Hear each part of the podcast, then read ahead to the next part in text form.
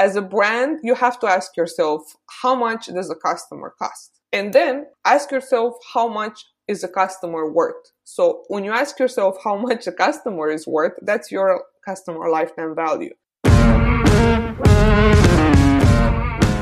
Data-Driven Marketing ist für fast jede Branche ein brandaktuelles Thema. Doch die Herausforderungen werden jeden Tag komplexer. Jonas Raschedi zeigt gemeinsam mit anderen Experten, wie man diese Herausforderungen mit der Hilfe von Daten meistert.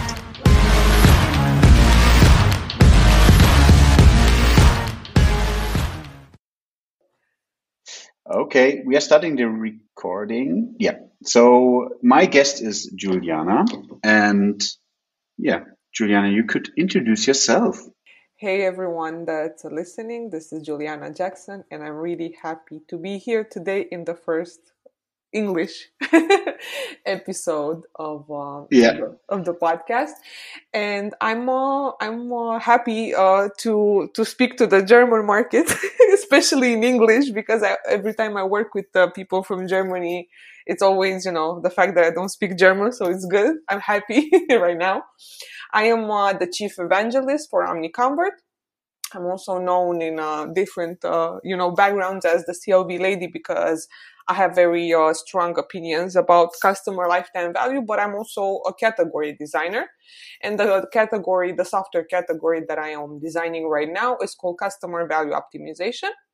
So I pretty much work with uh, data most of the time. I'm not a data analyst just just to make sure based on what you're gonna ask me jonas afterwards. So I, okay. I just want to say for the record i'm not a data analyst. I work with data. I could say that i'm an e-commerce marketer because i work with the e-commerce industry. And you know my whole i think value proposition is that i help brand become profitable focusing on lifetime value. Amazing. So let's define what is a clv Okay, customer lifetime value. So, customer lifetime value is the bread and butter of e-commerce. And the reason why I'm saying that is, uh, and this is a very important part. So, customer lifetime value as a metric will not tell you much things. But if you look at what intervenes in calculating customer lifetime value, such as retention, such as order per customer, such as average order value and average days between transaction, you will see that customer lifetime value is going to be essential to uh, you know for your business to understand am i being profitable? Am i progressing or am i not?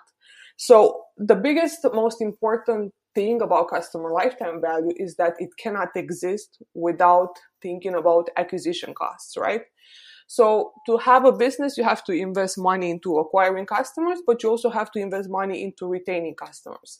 So the best way to define customer lifetime value is to uh, associate it with uh, the acquisition cost, right?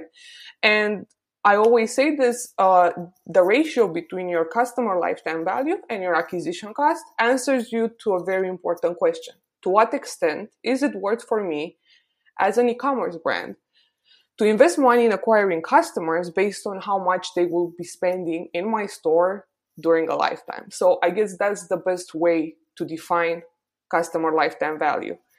The time yeah. and you know uh, uh, the monetary, the you know the the period of time people will come back to your store. So it's a very good indicator of business health.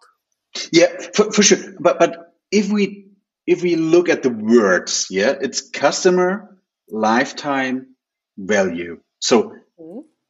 what we should do is define, or the, the brand or e-commerce brand needs to define what's a customer, right? Because I'm, I'm sure that it's not clear. To, to, to have some thoughts on that, it's, is a customer a new customer after 12 months of not being active? Or of yeah. 13 or 18 months or is a new customer a new customer always? And is a customer when he buys bought one piece or whatever? Yeah i think that's important. Yeah. And then lifetime what is lifetime? Is it is a lifetime? It's totally different on the on each brand right? Mm-hmm. it Absolutely. could be it yeah it could be one time one time one time shot or uh, uh, yeah for for Douglas for example there will be for sure or hopefully there will be replenishment um, stuff or replenishment cycle, and at least the value. What what does it mean? Is it is it the the cross value? Is it is it uh, calculated uh, with the margin and stuff like that? Yep, it's a very good question, and obviously you cannot think of customer value like uh, an aggregated type of uh, metric, right?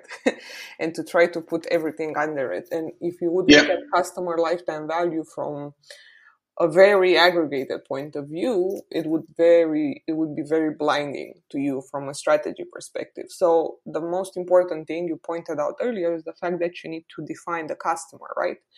So the best way to define a customer is to look at the value of that customer. So what is the value and you know uh, that the customer brings to your business? And for you as a brand, it answers to your question: How much does this customer you know worth to me? How much is it worth to me? And how much am I worth to to the customer? So the best way to understand customer value is to do uh, RFM segmentation recency, frequency, and monetary value segment. Great. Yes. And this is a very passionate. Yes, this is one of this is my expertise right here. So I I'm always talking about this. And actually, I will do a course very soon about RFM segmentation. I've been obsessing a bit more than health, you know, that is healthy on this topic. But just to give you like a glimpse, and I'm happy to share a link with you of one of my articles if you want to share with the audience in your episode notes. RFM For segmentation. Sure. Uh, RFM segmentation is the best way to calculate customer value. And why am I saying that? RFM segmentation, RFM is, you know, for, for example, stands for recency, frequency, and monetary value. So it's an acronym. So based on the transactional behavior, based on how recent, frequent, and how much money people spend in your store, you can determine how valuable a customer is for your business.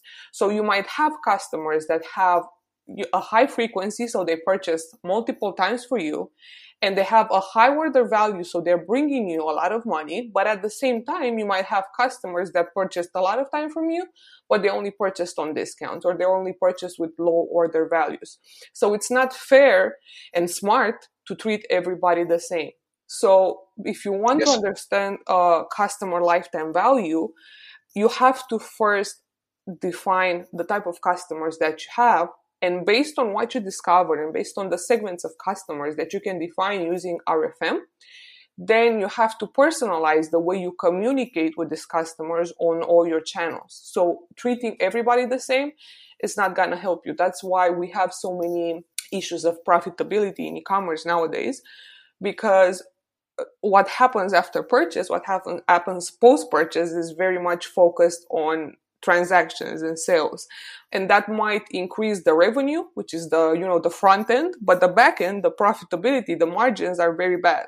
So if you're an e-commerce brand and you want to grow the last place you should look for growth is your revenue because revenue is very deceptive and it's just a vanity metric. Yeah yeah. I think you're totally right. Um, i think the the CLV is more or less the the peak of the iceberg right is it is it the right uh, English? Uh, yeah, it, it's it's, it's, it's, it's, I think I think what you want to want to say is like is the core, right? The center yeah, of yeah, yeah. you know where you should optimize your uh, your business. Yeah, and and to define or to use a CLV, you need to dip deep into your data, mm-hmm. and you need to to have a lot of data to calculate and define their RFM model. So so then you could recalculate and define the the the, the recency, uh, the frequency, and the, um, the, the the value that the customer spends for sure. And then you could think about and define, as you said, different CLVs um, to tackle different users or segments. Yeah. And to, also, there's two uh, types of customer lifetime value. You have predictive lifetime value, and you have historic lifetime yeah. value. So the historical lifetime value is um, basically referring to all your, you know, orders, right? To all your transactional history.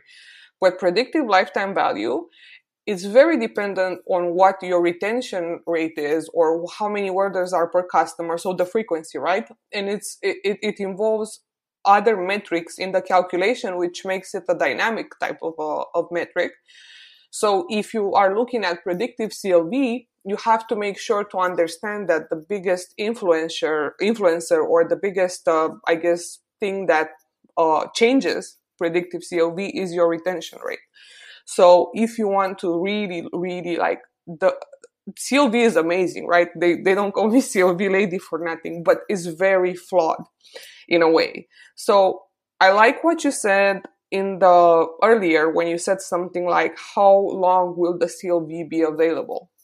Right? Because you can have company you can have new customers for three months or for 12 months or for two years or for three years, four years, right?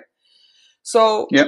RFM is not enough in that case. You might have to do a bit of a step further and think about uh, I call it weighted average revenue, but it's not exactly that. It's sort, some sort of cash multiplier. So I'm going to explain to you like this. If you are just acquiring a new customer, you cannot say that that new customer has the same lifetime value as a customer that purchased from you eight times. So even though totally they right. have exactly, so even though they have a high order value, they don't have the same value as a VIP customer or a soulmate or whatever you want to call them. So the best case scenario and the best thing that a brand, an e-commerce brand can do, they could take the segments of customers that are at their, first order and they have a high order value. Uh, the RFM score in this case would be 515, so recency 5, frequency one and monetary value five and make sure that they understand that based on their buying cycle because you have you can have a 30 60 to 120 days buying cycle depends on your business model. Some people in beauty and fashion have shorter spans between purchases. But let's say you have a 30 days average days between transactions. So it means that that 515 that you just acquired you have 30 days to win the money back that you spend to acquire them, which means you have to make sure yeah. that you can uh, move that customer, that new customer, to become a repeat customer. So that 30 days, it's your cash multiplier, is where you actually can intervene in the user journey and assure that that customer is going to purchase again.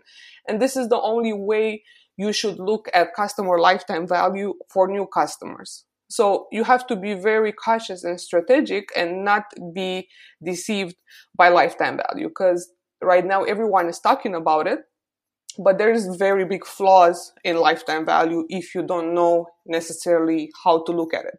And even the formula of it in general, it's, there's like 50 types of formula, right?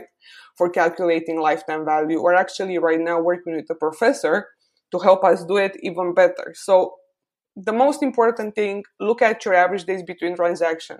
Look at the order value and make sure you take advantage of that you know those those days that you have that interval of time that you have from start to end to do something in the user in the customer journey to make sure that a new customer can be transformed into a repeat purchaser. And then is when you get your money back that you used to um, to acquire them I'm sorry. I, I, did I spoke too much? no, no, no, no, no, you're totally right. What, what, what? It, I think the as as we said, we need to have something for for the takeaway for the for the for the listeners, and you're. I think on a maturity level, the predictive CLV is from zero to ten, something like a eight, and what the users or the, the, the e-commerce brands should do starting start to collect data and to play around with the RFM model and then define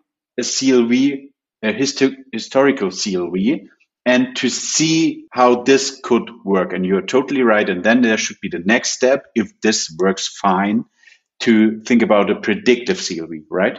Yes, exactly. Because the predictive model uses a lot of um, transactional history and behavioral patterns, right? Which can help yeah. you, together with RFM, can help you uh, understand and uh, find out the true value of the customer. And you will be able to uh, forecast afterwards how that customer value can evolve you know, in, in time. So as you collect more and more data to include in the predictive lifetime value calculation, the value is going to become more accurate because from the beginning it will be not. To be able to do a clear pre- predictive lifetime value calculation, you should have data. The historical CLV it's the sum of all the profits, right, from a customer's, you know, past the past the purchase, uh, purchases. So the number for historical lifetime value is based on existing customer data, but from a specific period of time. So it's like a P&L, right? You only can see what happened. You cannot see what yeah. will happen.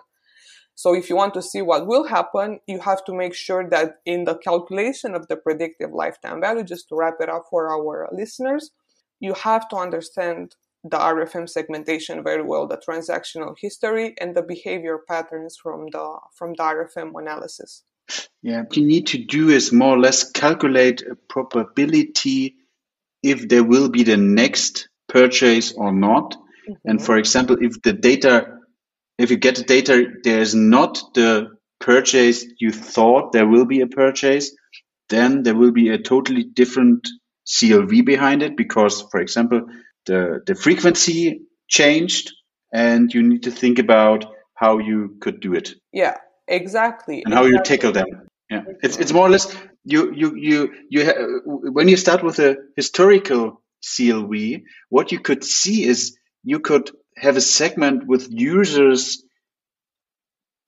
They could be inactive or become inactive or be, have a, there will be they, they could churn and you need to think about how you could tackle them. I think the most e-commerce brands starting with tackle the, the second purchase, always getting new, new and new customers. But what you should do is concentrate on your current customers, do your CRM and think about what you could do to ensure that nobody will churn and nobody will um, nobody will be inactive. You can't you you you you can't uh, buy a new car because your old car don't have fuel, right? That's that's that's totally exactly. exactly. Wrong. Yeah, it's a yeah. very good uh, it's a very good uh, comparison, and and it's true. It's um mostly everyone that gets started with CLV, they're hitting a bit of you know walls, mostly because the distribution of customers is not perceived. And I like the fact that you pointed out that a lot of customers become inactive after some time.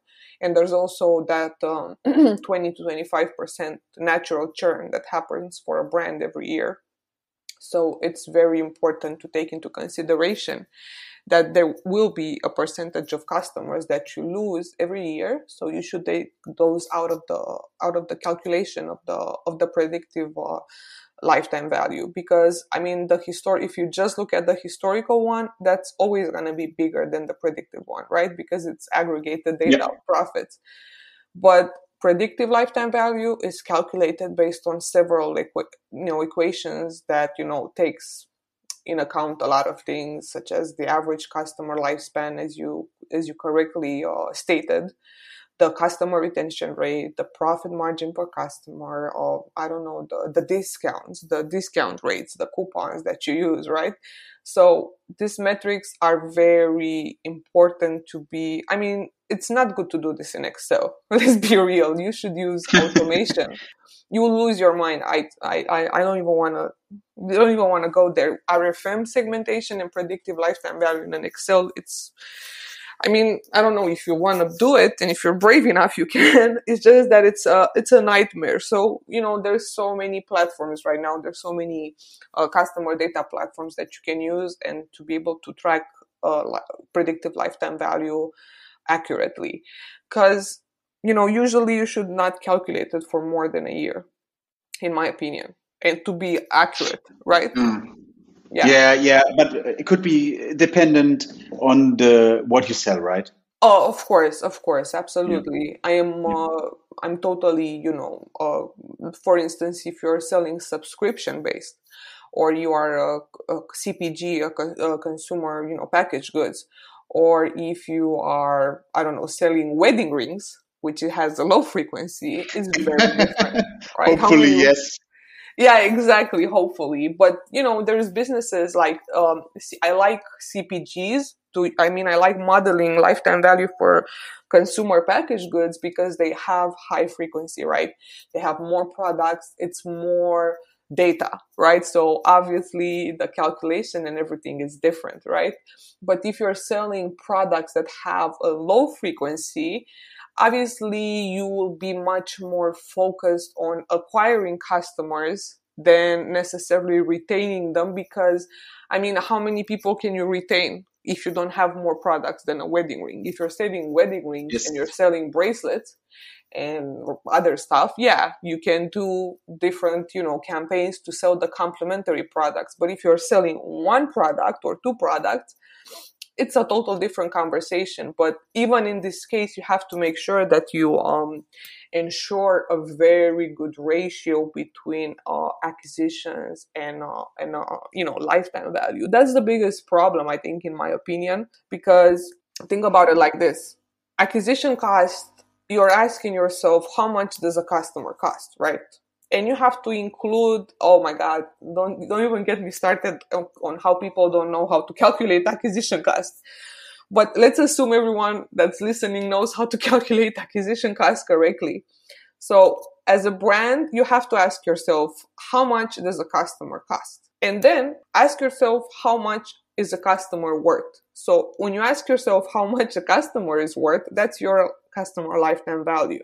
So you have to combine the answers to these questions to understand exactly, as I said when we started, to what extent is a customer worth their cost, right? So yeah. this is how you should be, I guess, driving your growth uh, strategy for your brand. I I just got an idea for when there's someone in the in the listeners and said, okay, I have a product like wedding rings, mm-hmm. and I, I don't need to use a CLV. Think about a customer recommendation value. I think that it that could be amazing. Thinking about what people, what kind of people, what kind of segments I require, uh, I acquire for for they they could recommend yeah myself in a good way because what, what i'm thinking is for for example weddings they more or less the, the, the, the friends are in the same age have the same dreams same situation. So there could be that you think about is there anything i could calculate that i got more recommendations from such customers instead of other segments I love this question, and I have a very good practical example for this. It's not the wedding rings, but it's the same, you know, narrative. So I have, uh, I'm working with someone that sells pet collars. They have other products in their stores, but in their store, but people are not buying them. But the, his bestseller is the pet collar that lasts for 10 years. People will not come and buy it again. But the strategy that he has and shared with me is that he instead of he's looking at customer lifetime value he's looking at retention. But what he does is he is focused on creating lifetime value fans. So most of his business comes from word of mouth because people are so happy with their products. And the fact that him besides selling the, this very good quality product he has them all enrolled in uh, email flows and he's sending newsletters and he's sending a lot of you know content that is very useful for people in the pet industry. So people know him because of his content and because of how he is as a person and he doesn't try to do transactional emails maybe from time to time right? But the relationship that you bring, uh, build as a brand owner that sells a product with a low frequency such as a wedding ring or a pet collar or i don't know uh, you know a coffin god damn it because it's, it's it's stuff that you don't necessarily purchase right all the time. I'm sorry for the drama but it's real. This is a business model so when you have a, a product with a low, I know it's, it's I'm, I'm, I'm, you know, I'm very dramatic today, but it's real. Like it's a good example. Or you're selling, oh, I seen someone that was selling like uh, shaving devices and they have a warranty of 10 years, right? So you, if you don't sell other complementary products, your best bet as a brand owner is to focus on developing the relationships with your customers, especially because if people are happy with the product for being super qualitative and helping them resolve the problem that they hired your product for, and if you delight these people by your content that you can put out from all the channels like email and social media and you know so on in your customer support whatever people are going to recommend you further. So this particular case that i'm talking about uh, petcolors.co.au uh, from australia he has a retention rate of 8% he has the biggest retention rate in his business and his acquisition costs are not big. So the way he has this retention rate is because most of it is very good, you know, simple, good marketing. But at the same time, a lot of his business comes from the word of mouth.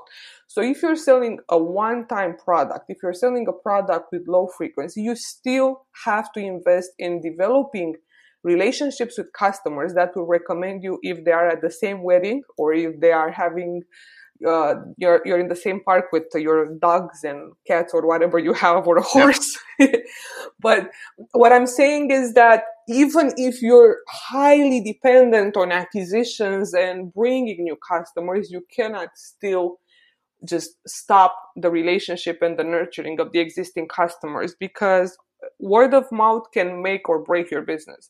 Look what happened last night with um, Robinhood. They did what they did, right, in the stock market. They did what they did, and yeah. everyone went on Reddit and you know blew apart of Wall Street because that's word of mouth right now, and this is the era that we're living. People on internet can make a break or business, so they went from a good you know rating to a one rating from 100,000 100, people in one hour and they just ruined the part of you know wall street but it's good for them because you know i don't even want to start on that topic but yeah you get what i'm saying. Word of mouth is important no matter if you send consumer product uh, you know con- product and you know that's super consumable or if you sell wedding rings and i don't know pet colors yeah. so focus uh, uh, on your customers. Yeah totally right. That i think that's the that's the acronym CLV is the value of your customers and you need to think about how you define and calculate the value on a specific time. And if you have a product which is a one time thing, then you need to think about calculate the recommendation and uh, yeah, the, the something like branding value uh, in it. Yeah. Yeah. Yeah. Yeah. Absolutely. Absolutely. Yeah. Yeah. Okay. I think now we are more or less uh, at 30 minutes, Juliana. Do you want that we more or less have a summary, a management summary, what we should recommend for startups, medium sized companies, and at least enterprises? How uh, for, for the, the CLV topic? That's should should do you should do one up to three points, and I will do some. That's that's a great. That's one of the best questions I got in a podcast, and I've been through quite a few. So that I love it. So for a startup, for a business that just started, that doesn't have too much data, I'm gonna give you an advice that I received from my uh, very good friend of mine called Jonathan Ivanko, and he said something that if you want to start a business uh, in e-commerce and you don't have that much data, start a newsletter first and build with the people from that newsletters. That that is how you're going to gather data. And then you have an audience that you can nurture for a period of time and then sell to. So if you just want to get started start first with a newsletter. Provide mad value to the people that sign up in that newsletter and then you will have an audience. If you're a mid-sized brand you're probably struggling between being uh, acquisition centric and product centric Acquisition centric means you are spending a lot of money on bringing new customers. You are focusing on revenue, traffic, and AOV instead of focusing on being profitable. And you might have this need to go and focus more on the product part of e-commerce, which is features and discounts and uh, different, uh, you know, things that are only touching the the surface. So I say if you're a mid-sized uh, e-commerce brand, a five, six figure one, my best advice to you right now is to stop and try to take time and work with people that know data and just give your business a health check, a financial health check and a data health check from a customer data perspective.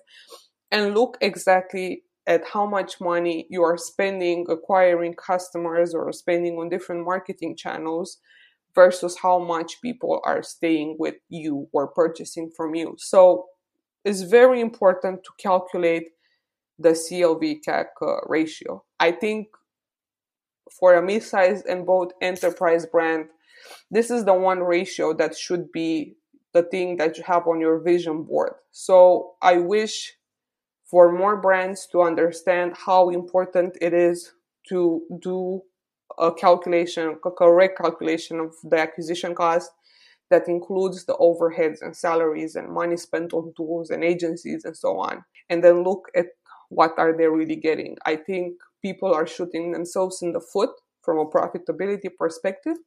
And this is because of the culture that we're living in, the marketing culture that we're living in that is very much focused on sales. But now, you know, I feel like the market is moving in the right direction with being profitable, with thinking about retention, with thinking about lifetime value. And as you can see, you know, whatever is happening right now with the cookies and everything just enforces that, right? Enforces that you should be in full ownership of your uh, data. And if you're an enterprise brand, don't sleep on the year. A lot of enterprise brands are either uh, they're also are you know uh, brick and mortars, and then they're you know they have a, a hybrid. They're you know in store and online and it's hard it's easier for them to sustain a business because they have the store component but at the same time people are more keen to purchase online at the moment. So you have uh, if you're an enterprise brand you have the luck to have a store experience and associate the great store experiences with the online and you go there with more trust. But if the online disappoints you it's going to be very hard for you to uh, get those people in the stores. So i'm going to give you a personal example with ikea IKEA uh, Romania. Okay, so I'm not talking about IKEA outside of Romania. I love IKEA. I used to go to their store a lot. I like being there. Probably one of the few people that actually enjoy going through IKEA and getting lost. Uh, so I, when the pandemic hit, I was pregnant and I was trying to buy clothes for my, uh, not clothes, uh, you know, toys and stuff for my, uh, my baby. And their website experience on Romania's IKEA is the worst experience I have experienced in my life horrible. So this made me so, uh, you know, I guess not, you know, it just threw me off so bad that I didn't even want to go to their store anymore. Not even for the meatballs, for the Swedish meatballs. So what I'm saying is that if you are a brand that is successful already and you have an in-store presence and people know of you, don't sleep on one year because there's so many smaller brands than yours that have such a rapid growth and such a good, good baggage uh, behind them that it's going to be hard for you to uh, to be able to sustain yourself unless you also look at the lifetime value. And look what happened to Casper look what happened to JC Penney's look what happened with so many giants. So you're never too big to fall. And a CLV again to CAC ratio that is too high because this is another problem because a lot of these big brands have a very uh, if you look at the data you might think because their clv is high and their acquisition costs are low they are winning. But the thing is that if you have a, a clv of let's say a ratio from 3 to 1 it might be very bad for you because it means you're not your customers are worth to your business but you're not putting enough money into retaining them. So if your customers have a high lifetime value to you then they have a high lifetime value to your competitors as well. So if you're not willing to sh- you know to shell out money to acquire them effectively it's almost guaranteed that your competition will uh, will win eventually. So if you're a big brand don't sleep on yourself at all and that's that's uh that's my uh my take uh, jonas. Thanks. Yeah. Uh, so I, I i hopefully am much faster. So startup startup phase is more or less gather data use google data studios or uh, yeah at least gather data within bigquery and uh, yeah check the data have a visualization tool on top to understand the data and the customers and to think about where could i tackle uh, or go further in my growth. Um, medium-sized companies um, think about the, the current status. For example, if you get money from from an investor, uh, I think you don't need to be that much aggregate on the in the CLV, but because you what you need to be is get more market shares instead of being uh, profitable. Yeah, thanks. And at least for the, for the for the enterprise companies, is more less saying check the CLV, but at least be aware of your current customers. Check the inactive ones. Check the the the, the ones they could churn and be be or ensure that this will not happen. Yeah. I love it. Love it. Yeah, you are definitely much shorter than me. I'm, uh, I'm, I'm, very, I'm very passionate about um, this topic. That's great. That's great. That's great. So now the last question, uh, yes, Juliana, for for the passion, um, data in your personal life. That's a that's that's a very good question. I have no idea how I'm gonna answer to this, but the way I look at you know the relationships that I have with people is, I guess I'm I'm not keeping count of the you know frequency of me doing good stuff and getting them back, but how I look at data is just more in terms of always uh, you know researching before i assume stuff always uh, try to um, ask myself is this the right thing to do should i do this is it this worth it for me to do so i think the way i use data is that the best the best answer i can give you is that i use data in my day-to-day life to not make assumptions and try to focus more on facts than on emotions all the time and it's hard because i'm a woman but i'm trying yeah. Great. Yeah. Great. So, uh, thank you to be the first English guest in my podcast. I think uh, it was a great episode, and uh, the CLV topic is an amazing topic, and you have a great knowledge. Thank you, Juliana. And yeah, let's yeah. Oh, great, great, great. okay, let's see. Let's see how the the feedback uh, is for this episode, and that it could be that I'm writing you again. That would be Thanks. great. Thank you. Thank you for having me, Jonas. Mehr vom Podcast? Abonniere My Data is Better Than Yours und bewerte ihn gerne.